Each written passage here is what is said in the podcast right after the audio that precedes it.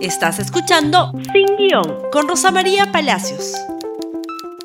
Muy buenos días y bienvenidos nuevamente a Sin Guión. Y amanecemos hoy ya con un presidente de la República con un presidente del Congreso. Es decir, juramentó ayer como presidente del Congreso Francisco Sagasti y su mesa directiva. Hoy debe jurar a las 4 de la tarde como presidente de la República y se encuentra abocado en este momento a constituir un Consejo de Ministros que también pueda juramentar esta noche o mañana para ponerse a la obra de manera inmediata.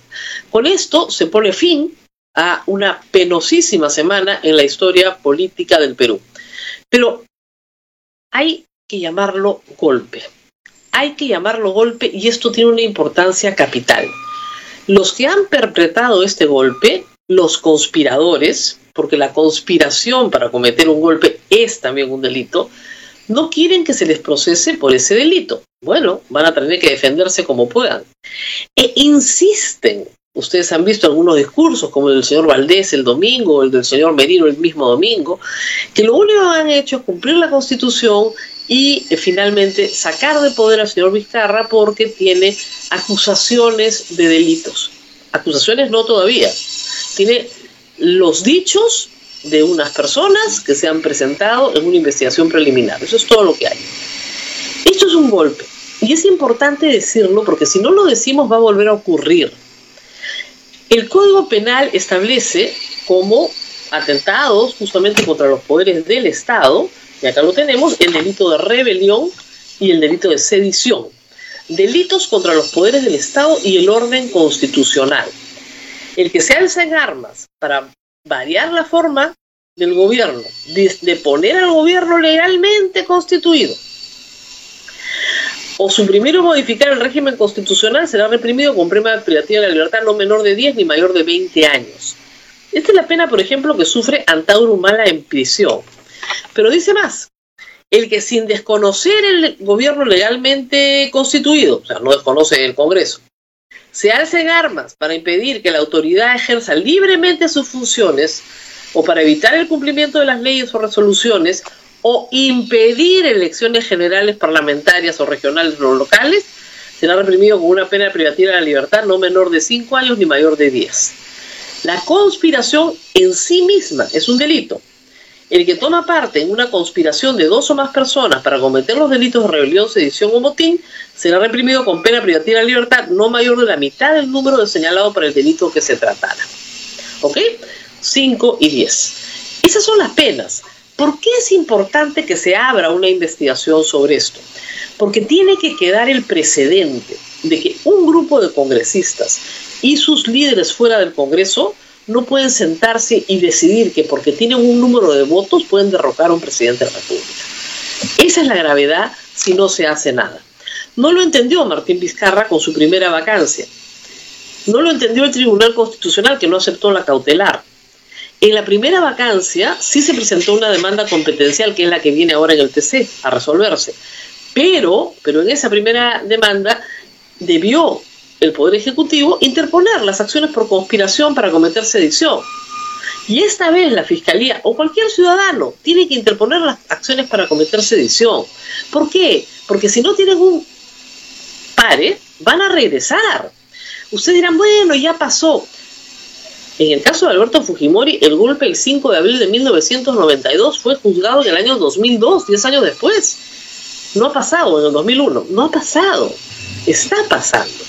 Tenemos que llamarlo golpe de Estado porque aquí lo que ha habido es una usurpación del Poder Ejecutivo por parte del Poder Legislativo, con los más perversos propósitos. Han negado en todos los tonos que no querían postergar las elecciones y todos sabemos que nadie da un golpe de Estado para quedarse ocho meses. Así de claro. También hay que llamarlo golpe de Estado porque el uso de las armas, y lo hemos visto, ha sido un elemento importante en la represión de la violencia, eh, de, la violencia contra los ciudadanos. Se ha reprimido a ciudadanos que salían a protestar contra un golpe de Estado y se ha reprimido con armas de fuego y se ha reprimido con canicas, con balines, se ha reprimido con gases lacrimógenos. Toda esa represión es parte de una acción de sedición. Eso ya está encausado. El fiscal, la fiscal de la Nación ya presentó las demandas contra Merino, contra Andrés Flores Arados, contra el señor Rodríguez, Vegasón Rodríguez, ministro del Interior, y contra el comando policial. Eso está encausado. Pero si se encausa dentro de un golpe de Estado, se entiende mucho mejor por qué la desesperación por reprimir a personas inocentes. Hay también, además de las acciones penales, una acción política. ¿Quién quiere votar por golpistas? Por eso es que ahora todos salen a decir, no, no, no hicimos una buena lectura de la calle, les pedimos disculpas. Esos pueden ser los manipulados. Otros que salen a llorar por los jóvenes que han muerto. Han estado detrás de esto. Acuña y Keiko Fujimori, Antauro, Luna, todos son socios de la conquista. Y claro, si lo llamamos golpe de Estado, para abril del próximo año, ahora que sí van a haber elecciones, llegan con muy mal pie. No quieren que políticamente se les acuse de golpistas. Jurídicamente, ¿no es cierto? El Tribunal Constitucional tiene que resolver esto. Penalmente lo tiene que resolver la eh, Fiscalía presentando las denuncias penales. Y políticamente lo va a resolver el pueblo el 11 de abril. Acá hay responsabilidades y hay, hay que llamarlo como se llama, golpe de Estado. Lo que sufrió el señor Vizcarra fue un golpe de Estado. El Tribunal Constitucional tiene que emitir una resolución, ojalá que lo haga esta semana, que ponga las cosas en blanco y negro y ponga sobre todo dos temas que creo que son centrales. El primero son candados, que la institución de la vacancia por incapacidad moral no se pueda utilizar como cualquier cosa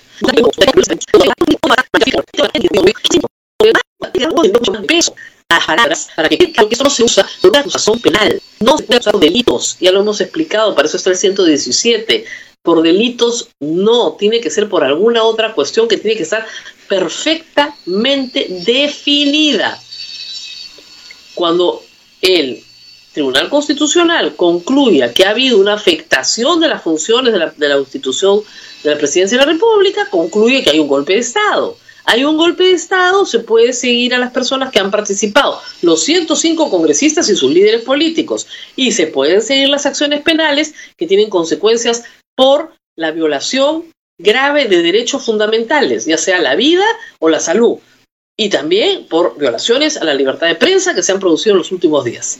Eso tiene que ser un paquete completo. ¿Qué pasa con Vizcarra? Ustedes seguramente se preguntarán, y todos nos estamos preguntando eso. Ha dicho el tribunal que ellos no ponen ni reponen presidentes.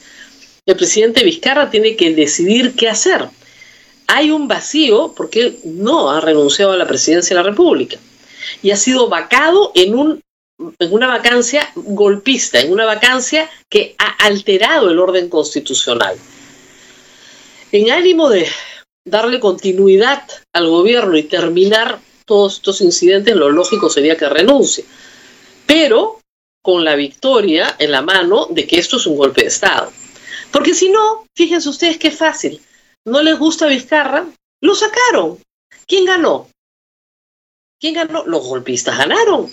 Ahora no tienen al presidente que ellos querían, ahora ya no van a afectar la reforma universitaria, ni el calendario electoral, ni van a asaltar el presupuesto, de acuerdo. Pero el objetivo primigenio de sacar a Vizcarra, objetivo que se ha materializado el lunes, pero que viene desde julio, ese objetivo se ha logrado. Y es, esa es una victoria que los golpistas no se pueden llevar sin que sufran las consecuencias penales por dar un golpe de Estado. Porque si no, señor Sagasti, no dura. En un mes se vuelven a organizar, juntan 105 votos y lo sacan de nuevo. Hay que mantener la democracia firme y se necesitan respuestas firmes del Tribunal Constitucional. De ahí la importancia de llamarlo golpe, aunque a muchas personas les molesta, sobre todo a las que tienen responsabilidad en esta historia. Nos vemos mañana, no se olviden de compartir este programa en Facebook, Twitter, Instagram y YouTube. Nos vemos, hasta pronto. Gracias por escuchar Sin Guión con Rosa María Palacios. Suscríbete para que disfrutes más contenidos.